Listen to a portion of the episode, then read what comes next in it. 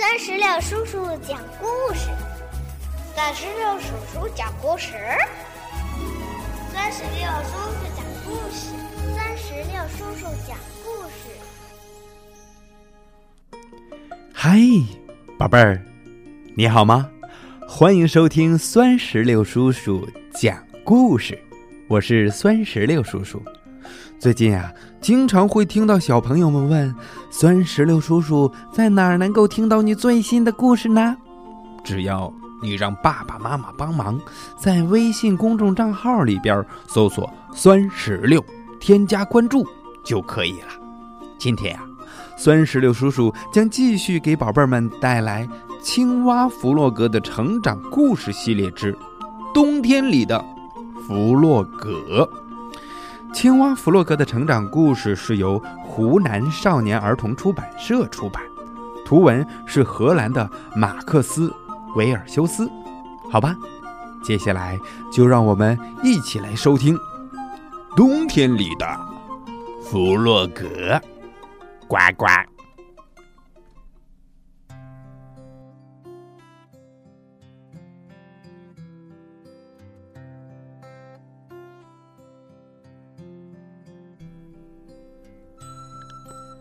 有一天早上，当青蛙弗洛格起床的时候，他马上感觉这世界有些不对劲儿。嗯，有什么变了呢？于是，他走到窗前往外一看，哇哦！他非常惊讶的看到每样东西都完全变白了。他困惑地冲出房门，哇，到处都是雪，脚下很滑。突然，他摔倒了，他一路滑到河边，再滑入河中，河水结了冰。弗洛格躺在冰冷坚硬的冰上。他说：“哎，没有水。”我怎么洗澡呀？嗯，他坐在河边，冷得发抖。这时候啊，小鸭子脚踩冰刀鞋，飞快地溜了过来。他说：“嗨，弗洛格，天气这么好，我们一起去溜冰吧。”呃，不，我快被冻僵了。弗洛格回答道：“嗯，可是溜冰对你真的有好处呀，我来教你吧。”小鸭子说。小鸭将冰刀和围巾给了弗洛格，然后自己在后面推他。弗洛格飞快地滑过冰面，但很快就跌倒了。小鸭子问。哎，你不觉得好玩吗？可是弗洛格的牙齿还在一直打颤，他几乎冻僵了。你有一件温暖的羽毛外套，而我只是一只光秃秃的小青蛙。哦，嗯，你说的对，你就留着这条围巾吧。我要走了。于是，小鸭子转身就走了。过了一会儿，小猪背着一篓木柴走来。弗洛格问小猪说：“小猪，你不冷吗？你看，你你穿的那么少。”小猪说：“嗯嗯，我我不冷啊。”哦，我很喜欢这种新鲜、嗯嗯健康的空气。冬天是最美丽的季节。嗯，也难怪，你身上有一层脂肪，可以让你保持温暖。可我什么也没有。听了弗洛格的话，小猪心想：可怜的弗洛格呀，嗯嗯，真希望能帮助他。一、二、一、二。这时候，野兔正在雪地里跑步，它高兴地欢呼着：“哇哦！运动使你健康，为运动欢呼，为运动加油，加油，加油！”哎，弗洛格，你为什么不来跑步呢？啊，保持身材可有趣了。我冻坏了，你有温暖的皮毛，可我有什么呢？说完，弗洛格便沮丧的回家了。第二天，朋友们找他一起打雪仗，弗洛格却提不起劲儿来。他喃喃自语：“我快冻僵了。”我只是一只光秃秃的小青蛙。弗洛格边说，边拖着沉重的双腿，孤零零的走回了家。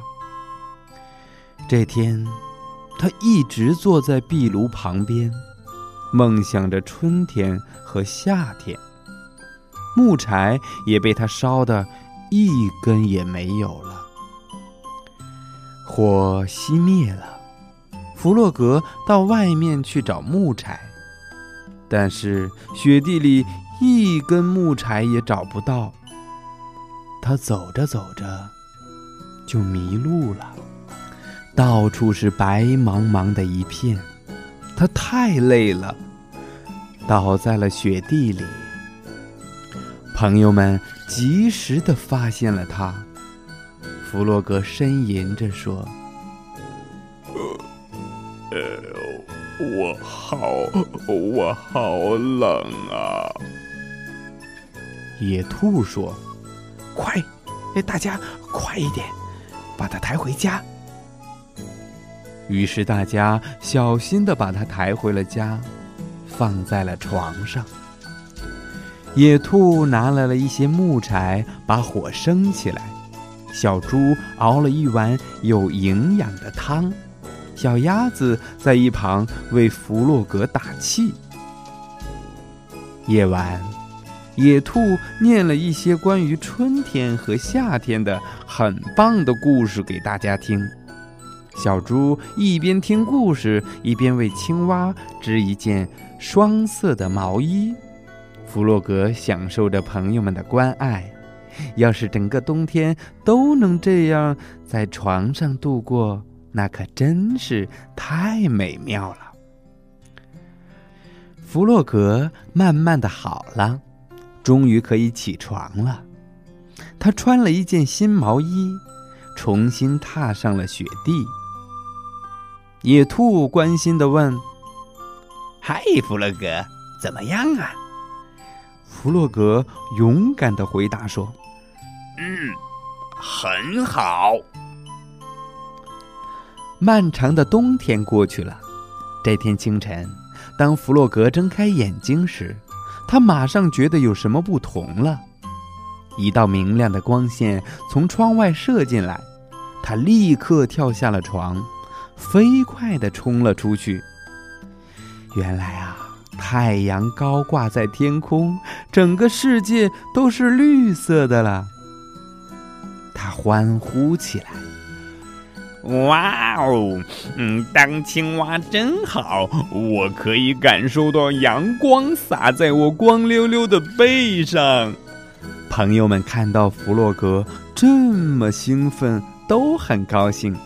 野兔笑着说：“嘿嘿，如果没有弗洛格，我们会怎么样呢？我简直无法想象。”小猪说。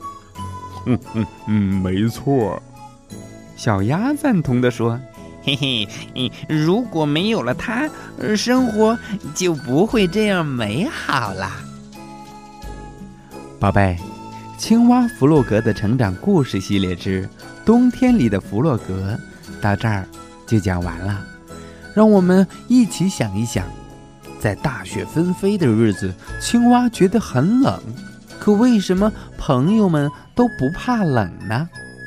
青蛙倒在了雪地里，朋友们又是怎么帮助它的呢？穿上了新毛衣后，青蛙觉得怎么样呢？如果你知道答案，那么就在酸石榴叔叔的微信公众账号的评论区告诉我答案吧。好了，宝贝儿，让我们共同期待青蛙弗洛格的成长故事系列的下一集。弗洛格是个英雄。